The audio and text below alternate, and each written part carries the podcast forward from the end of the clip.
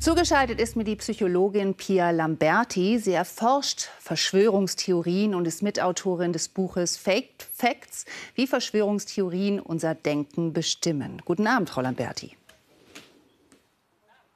Guten Abend. Bevor wir speziell auf die Querdenker-Initiative kommen, frage ich erst mal, was Menschen generell für Verschwörungstheorien empfänglich macht. Da gibt es in der psychologischen Forschung verschiedene Erklärungsansätze. Das eine ist ein Kontrollverlust. Also wenn man das Gefühl hat, dass man nicht mehr in der Lage ist zu beeinflussen, was als nächstes passiert und dann dafür irgendwie kompensieren muss.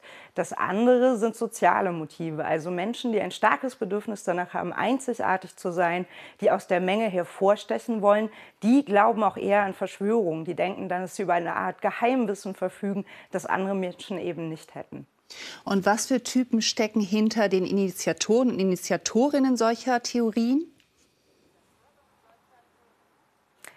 Das ist sehr unterschiedlich. In der Krise haben wir gesehen, dass es zum einen Menschen gab, die vorher eben nicht aufgefallen sind, solche Inhalte zu verbreiten, die sich in der Krise ja bemüßigt gefühlt haben, gegen eine vermeintliche Verschwörung vorzugehen, aber eben auch solche, die bereits schon lange solche Inhalte verbreiten, die sich jetzt radikalisiert haben. Teilweise gibt es auch Bezüge zum sogenannten Reichsbürgermilieu. Also ähm, ja, das ist wie gesagt sehr unterschiedlich. Sie sprechen schon diese Heterogenität an. Da laufen eben Kritiker der Maßnahmen mit, dann eben auch Leugner von Corona und eben auch Rechtsextreme. Wie schätzen Sie diese Initiative dann ein, diese Querdenker-Initiative und auch die Follower? Also äh, man muss schon sagen, dass sich diese ganze Szene in den letzten Monaten immer stärker radikalisiert hat. Dass es immer weniger Menschen sind, die vielleicht nur kritisch den Maßnahmen gegenüber sind, sondern eben die, die eine verschwörungsideologische Weltsicht haben. Und das ist genau auch das vereinende Element in diesen Szenen, dass sie Feindbilder haben, die sie dann zusammenbringen. Ähm, ich würde davon abraten, dass man das Ganze verharmlost, dass man sagt, das sind nur normale Bürger, weil wir es hier eben mit vielfach Rechtsextremen zu tun haben oder Menschen, die sich eben nicht positionieren und rechtsextreme Positionen zulassen. Das sieht man auch bei den Querdenkern, wo ja durchaus auch immer wieder Bezüge zu Reichsbürgern vorkommen oder eben diese ganze Symbolik ja zumindest nicht kritisch betrachtet wird. Wenn Sie sagen, dass Sie davor warnen, das nicht zu verharmlosen, wie finden wir denn dann den richtigen Umgang damit? Weil einerseits muss man es ernst nehmen, andererseits darf man es auch nicht überhöhen und noch publiker machen oder noch wichtiger nehmen.